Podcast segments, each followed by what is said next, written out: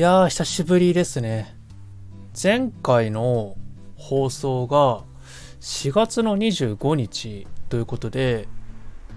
約1ヶ月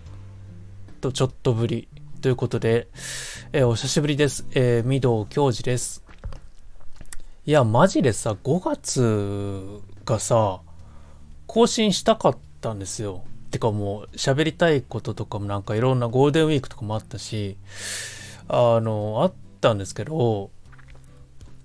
いや、マジでね、忙しすぎて、あの、主に仕事も忙しかったのもあるし、なんかもうバタバタ、なんかいろいろとしてて、まあなんかね、やっぱ無理でしたね。あの、たかだか、あの30分の放送をしたいなとかっていう、その余裕がちょっとなくて、まあなんかね、まあ随分久しぶりになってしまったなと思います。あのもしね、聞いてくれてる人いたら、あのいいな、あの、嬉しいんですけれども、まあまたね、あの、ちょっと余裕が出てきたので、時間的にもちょっとできるかなと思ったので、まあ今日からね、ちょっとまたゆるゆるとやっていこうかなと思います。はい。えー、ということで、まあ今日も始めていきます。えー、ミドラジ第6回目の放送を始めていきます。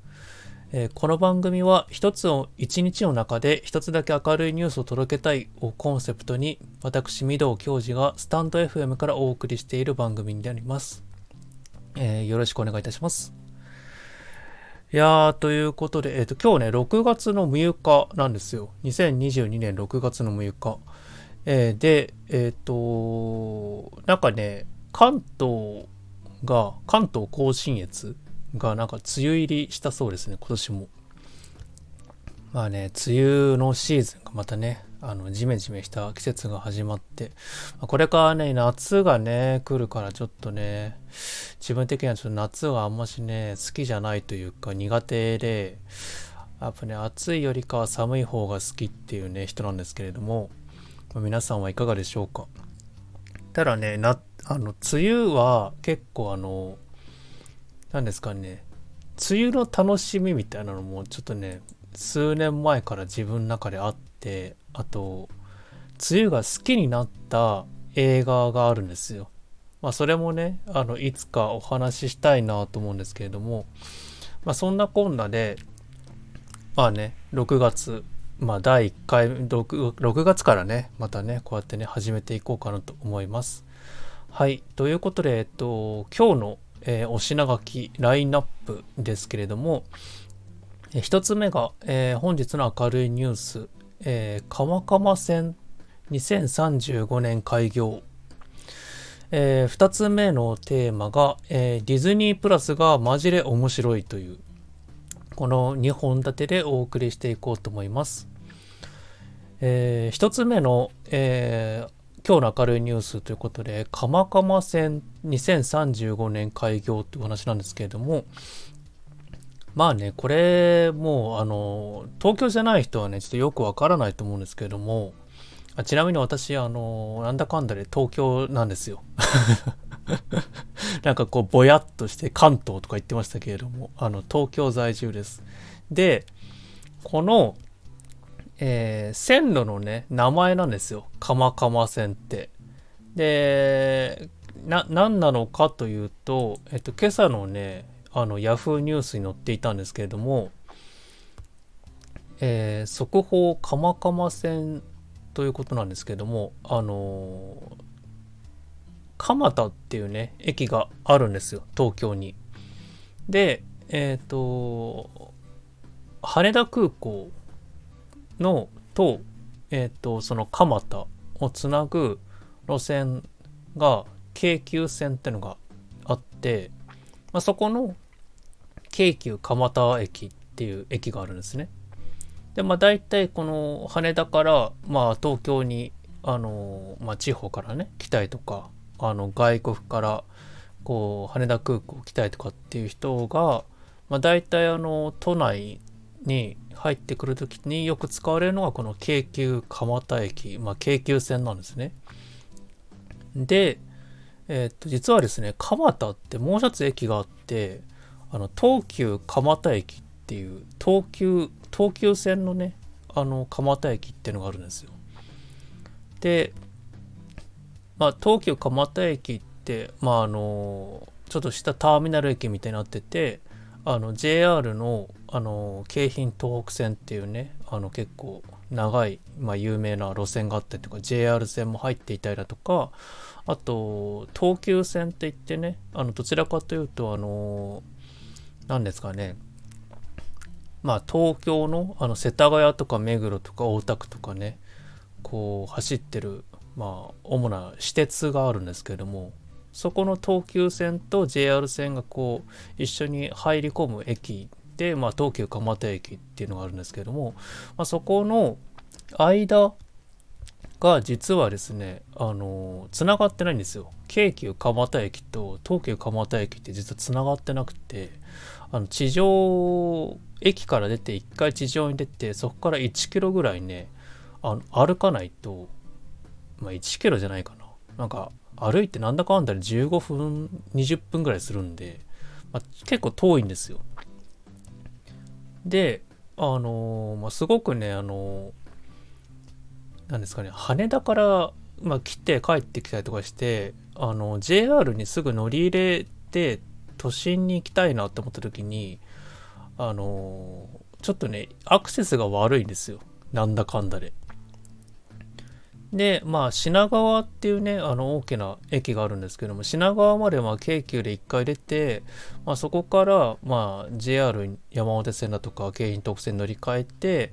まあ、移動するっていう方法が今までは結構、まあ、今までね、やってたんですけれども、あの、東急線使ってる人からすると、あの、いちいち品川に出なくちゃいけなくて、若干めんどくさいんですね。なんか軽くなんか30分ぐらいロスするんで、で、もともと、あの、この蒲田駅って結構なんかいろいろと歴史がある駅で、あの、昔ね、あの、東急メカマ線っていうのが実はあったんですよ。もう全然ね、大阪とか、のね、全然の、あの、向こうの人からしたら何言ってるのか全然わかんないと思うんですけども、東京在住の人で、昔ね、あのこのメカマ線っていうのが実はね歌であったんですよ。なんかねあの何て言うんですかね、まあ、フォークソングじゃないですけれども。っていうぐらいなんかねいろいろと愛されたあの路線があったんですね。でこのメカマ線っていうのがあの JR の目黒駅とこの蒲田駅あの東急蒲田駅の方ねの駅をつないでた路線でかなりまあ、マイナーな路線だったんですよ。だったんだけれどもこの目黒と蒲田の間にいろいろと何ですかね使う人が実は多くてあの田園調布だとかあのなんですかねまあ武蔵小杉の、まあ、ちょっと近くまで行くのかな？っていうまあなんか駅があったんですね。でまあ、どちらかというとあと大岡山っていう、ね、駅があったりとかしてあの結構ねこの辺の路線ってこのなんですか駅ってあのわりかしねお金持ちがいるっぱいいる駅みたいな土地柄が多いんですよ。でそこの路線をつないでたんだけれどもまあなんかいろいろと震災の影響とかまあいろいろとあってあと採算割れしたりとかなんかいろいろとしたみたいで、まあ、なくなっちゃったんですね。メカマ線っていうのが。なんだけれども、まあ、その当時から言われてたのがメカマ線をなくすということは代わりの路線を作るんじゃないかみたいな。っていう噂がまあちょっとあって。でいろいろとやってたところ実はですね今回のこの鎌鎌線というねこう蒲田と蒲田 JR の蒲田と京急の蒲田をつなぐみたいな。っていう計画が実はあったっていうことが、まあ、今回ねあの、まあ、ニュースになってたので、まあ、正直ですねあの私も結構この辺近いのでまあ嬉しいなと思いましたね。やっとかなって思って。もうかれこれ何十年も待ってていやできたら便利だろうなって思ってたんですよ。みんな思ってたと思います。この中途半端なこのなんかねあの迂回しなきゃいけないルート何なんだろうって思ってたんですけどやっとね、これができるっていうことで、ちょっと本当にね、蒲田、蒲田から羽田に直接ね、行けるっていう風になってくると、すごくまたね、国内旅行とか国際旅行ね、海外旅行とかも行きやすくなるので、嬉しいなと思いますね。最近本当にコロナが落ち着いてきたと言いますか、あの、なんですかね、なんか海外からの、あの、えっ、ー、と、海外旅行客も、これから外国人がいっぱい入ってくる、まあ、その制限がね、だいぶ緩和されたっていうのもありますし、あの国内からね、海外に行くっていう方法も、なんか今年のゴールデンウィークなんか結構ハワイとかね、結構行った人が多かったみたいで、まあ、やっぱり、まあ、これからね、やっぱり羽田はいっぱい使われ、使いやすくなる、使いやすくなっていって、どんどんみんなね、海外旅行とか、インバウンド、アウトバウンドみたいな感じで、どんどんどんどん人がね、入ってくるっていう風になってくるんじゃないかなっていう風に、ちょっと期待しています。ただね、これね、できるのが2035年なんで、めちゃくちゃ先なんですよね。今2022年なんで、13年後。遠いね。遠、13年後とかもちょっと忘れてるかもしれないですね。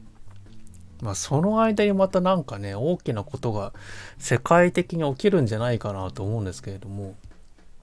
まあそんなね、まあどうなるのかなって思って、まあちょっとね、今日のあのニュースの中でねおおって思ったニュースでした。はい。ということで1つ目の今日の明るいニュース鎌鎌線2035年開業でした、えー、2つ目の、えー、トピックなんですけれども、えー、ディズニープラスが面白いのよっていう話なんですけれども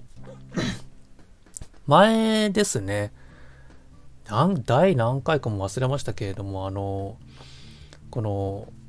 えっと、何ですかね、動画配信サイトのこのディズニープラスっていうのに、まあ、この間からね、4月からかな、まあ、加入して、あの、見るように見てるんです今。で、まあ、め1ヶ月、まあ、2ヶ月ぐらい使ってみて、やっぱりね、ディズニープラス結構最高かもしれないって思ってきて、もうね、今まではネットフレックスと Amazon プライムビデオで結構楽しんでたんですけども、ディズニープラスね、やっぱね、めちゃくちゃ夢がある作品が多くて、あのー、まあ、男性が見ても女性が見ても、大人が見ても子供が見てもめちゃくちゃ楽しめる、そういう作品がすごく揃ってて、まあ、まあ楽しいんですよ、毎日。もう毎日見てますね。で、その中で、あのー、この間ね、見て、めちゃくちゃ、あのー、かったなって思った、あの、作品があるので、ちょっとそこを紹介していこうかなと思うんですけども、えー、映画のタイトルが、えー、スターガールという作品と、えー、ハリウッドスターガールってこの2作品なんですけどもこれ実はあの1と2みたいな感じでスターガールっていうのが、まあ、シーズン1みたいな。で、ハリウッドスターガールが、いわゆるシーズン2みたいな続編なんですね。で、まあ、あの、自分はね、あの、ハリウッドスターガールのこの2の方から見ちゃって、見てから1があるんだってことを知って1見たんですけれども、まあ、両方ともね、本当に良かったです。あの、この、こんな名作が、世の中に知られていないということがちょっとねもったいないなって思ったぐらいの作品でこれねあのディズニープラスでしかね見れないんですよ だからあのネットフレックスだとかアマゾンプライムみたいにあのわりかしねあの有名ではないんですけれどもただ本当にいい作品であの内容はネタバレしないようにあの伝えしていこうかなと思うんですけれども、えっと、ジャンル的にはあの青春ものです。青春ものでなおかつあの何ですかね音楽がテーマになってる作品なんですよ。でえっ、ー、とまああのなんですかね、広告、まあ CM とかで、あの、のまあ YouTube とかでね、今ね、あの、CM とか PV とか見れるんで、あの、スターガールって検索すると、よく、あのすぐ出てくると思うんで見てほしいんですけれども、このテーマが、あの、夢を見ることっていうのがテーマなんですね、この作品。ただ、まあ、夢を見ることっていうのもテーマなんですけれども、自分が正直これ見た時のその印象のテーマって今のこの瞬間を生きることっていうのがまあ実際のテーマだなっていうふうに思感じてそれがねめちゃくちゃねすごくね染みたんですよ。はってされはっとこうね気づかせてもらったようなところもあってあの何、ですかね。まあ、今ねこう2022年という、まあ、この時代にこれだけピュアでなおかつ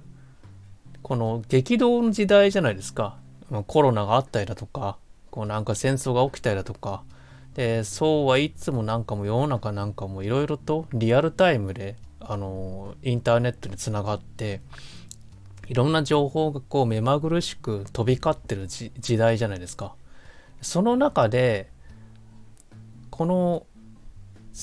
いろんなことをがものすごくスピードで駆け抜けていってる時代の中で今この瞬間を本当に生きてるのかどうかっっていうことをすごくね訴えてくるあの作品ですね。まあちょっとね本当ね見てもらわないと細かいことよくわからないと思うんですけれどもあのなんかね最近すごく忙しかったって話をさっきオープニングでしたと思うんですけれどもそんな自分がこの作品のこのタイミングで見れたっていうこと自体がなんかちょっとした運命的なものを感じてあこの瞬間のことをもう少し大切にして生きていかなくてはいけないっていうふうに思ったんですね。まあ、本当にねあの面白いんですけどでまあ青春ものなんですけれどもまあそこにもちろんねあのラブロマンス的なね要素もあったり、まあ、ちょっとねコミカル的な要素もあったりするんですけれども全体としてはすごくね爽やかであの何、ー、ですかね。あんましこう音楽のことだとかこう青春ものはちょっと苦手っていうかあんまし好きじゃないみたいな人が見てもあの全然あの分かる内容なんであのすごくまあなんですかね、まあ、ちょっと昔を思い出すかなみたいな程度の、まあ、そういうね青春もんなんですけども。でこの作品の見どころはこの劇中歌のまあ音楽の一応テーマにしてるというかまあ重要なねシーンがあるんですけれどもこの歌のクオリティの高さがめちゃくちゃすごいんですよ。でこのまあ主人公をねあの演じているあのグレース・バンダーオールっていうまあ女優さんがいるんですけれどもこの人が実は本物のあのシンガーソングライターなんですね。でまあ、よくありがちじゃないですか。あの、本物のシンガーソングライターが、あの、まあ、その、まあ、主演して映画になるっていうのは、まあ、ありがちなんですけれども、この子が本当にすごくて、あの、まあ、ちょっと、あの、記事をね、あの、紹介しますと、あの、アメリカの人気オーディション番組で、天才ウクレレ少女として出演して、当時12歳で優勝したということがすごく話題になって、まあ、その後見事にあのプロ歌手デビューを果たした、ま、実力派のねシンガーソングライターがこのグレース・バンダーオールという人なんですけれどもで、まあ、当時アメリカっていうか今でもそうなんですけれどもあのもう次の世代次のテイラー・スウィフトになるだろうっていうふうに言われてる実力を持ってる女優さんなんですよ。まあ女優というかもうあの歌手なんですけどね。で、この中で、この作品の中で、あの、この作品のためだけに作った曲っていうのがあの「Figure It Out」っていう、まあ、曲があるんですね。この曲が本当に心に染み込みすぎてもうやばかったですね。いや、もう、もう、もうここまで言ってくれるんだったら、もう、もうこの作品はもうこの曲で全てを語られてるっていうぐらいのすごくね、名曲でした。で、まあ、このね、劇中歌と、まあ、すごくあの、この女優さんっていうかまあね、あの、めちゃくちゃ可愛いので、まあ、それだけでもね、十分に楽しめる要素なんですけれども、見ててよかったなって思ったのが、この、あの、衣装がね、衣装と、あの、セット、あの、撮影のね、背景のセットだとか、あと小道具っていうのがめちゃくちゃ可愛くておしゃれなんですよ。カラフルだし、あの、なんだろうな、なんか、まあ、ちょっとね、あの、ポップ調のような感じもするんですけれども、全体のあの、色の印象っていうんですかね。ただ、この子が、もう、その、なんかね、輝いてるんです、めちゃくちゃ。もう、その絵に、そのカットがめちゃくちゃね、完成されててクオリティが高いという、久しぶりに映画を見て、映画のその生のこの風景だとかがいいなって思いました。あのー、これはね、大きいスクリーンでも見たかったなって思いました。これね、ディズニープラスなんで、あの、テレビで見れるんですけれども、あの、本当にね、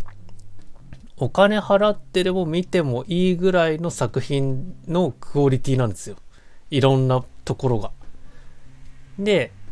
まあ、あとは、あの、カメラアングルのカット割りもすごく良くて、あの、シーンとシーンとの間に入る、ちょっとしたワンカットみたいなのが、まあ映画ではあったりするんですけれども、そこのワンカットがめちゃくちゃセンスが良くて、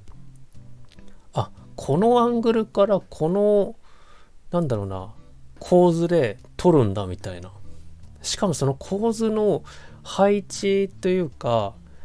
見事にこう芸術的で、なおかつすごく、ね、味があるね、あのカットをしてくるんですよ。このワンカットが結構ね、あの重要な、あの、なんかね、ところでもあるんですけれども、ま、その辺はあのね、あの、実際に、あの、ちょっとしたネタネタバレになっちゃうかもしれないので、あんまし言えないんですけれども、あの、本当に、めちゃくちゃもう全体としてセンスの塊。なおかつ、あのー、なんだろうな。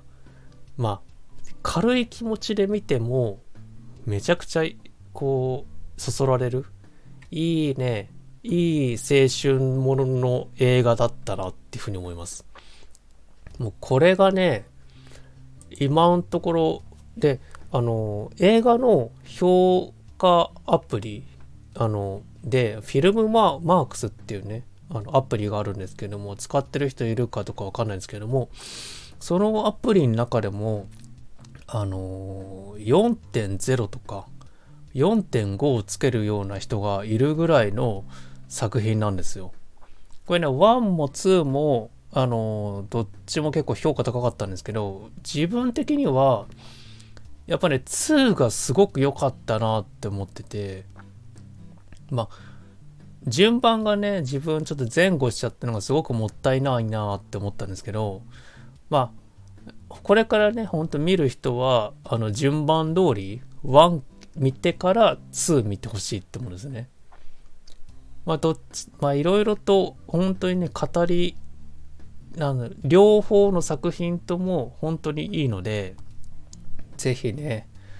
あのディズニープラスねこの作品を見るためだけに入っても全然損しないっていうぐらいの作品です。本当に良かったんで。でまあ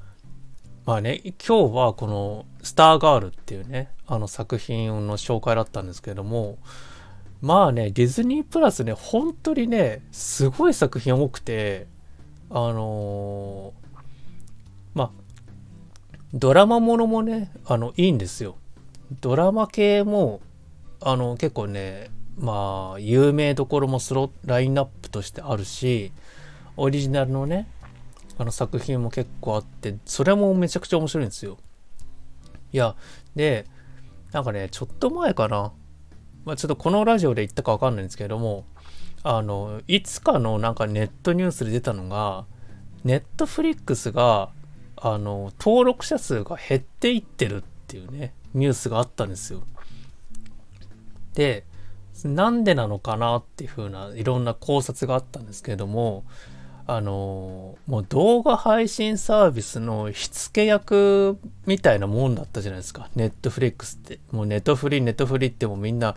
もうコロナでもうね、あの家から出られない時とかに何して楽しんでたかっていうと、ひたすらネトフリを家で見てるっていう人がもう周りにもいっぱいいて、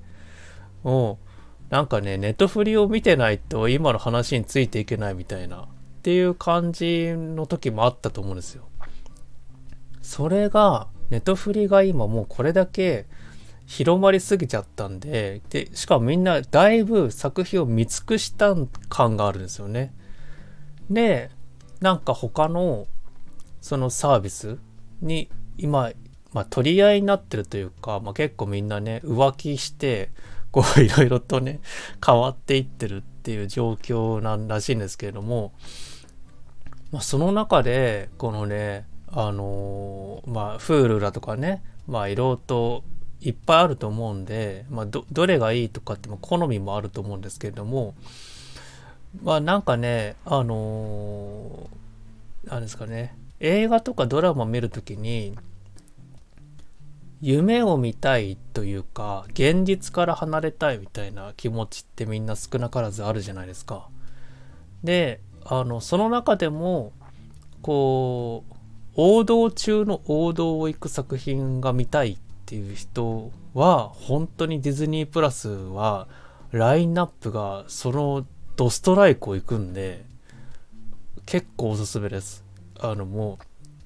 うまあ凝った作品とかねちょっとひねくれた作品っていうのはまあ確かにあるにはあるんですけれどもどちらかというともうやっぱディズニーっていうもうあのまあディズニー映画ももちろんあるしあの今だと話題だとあれかなスター・ウォーズシリーズもねあのディズニープラスにあるんですよ。スター・ウォーズシリーズ一度見たことがないっていう人はもうスタディズニープラス入れば全部見れるんでそれも十分に面白いですしあとマーベリックシリーズもあるしあとなんだろうなまあなんか結構もう王道中というかまあ日本では少なくとも大ヒットした作品っていうのはもういっぱい入ってるみたいないうラインナップなんで本当に面白いです。なのであの、またねこうディズニープラスで今他にもね面白い作品あるんですよ。もうそれも語りたいんですけれどあのさすがにね1時間とかやっちゃうとちょっとスタンド FM とこの番組このね自分の今端末でやってるんですけどこの iPhone の限界に来てしまうので電池がそろそろ なのであの今日はこの辺にしときますということでえー、っと今日の、えー、振り返りになります、えー、一つ目が、え今日の明るいニュースで、えー、かまかま線、えが、え2035年開業しますというニュースがありました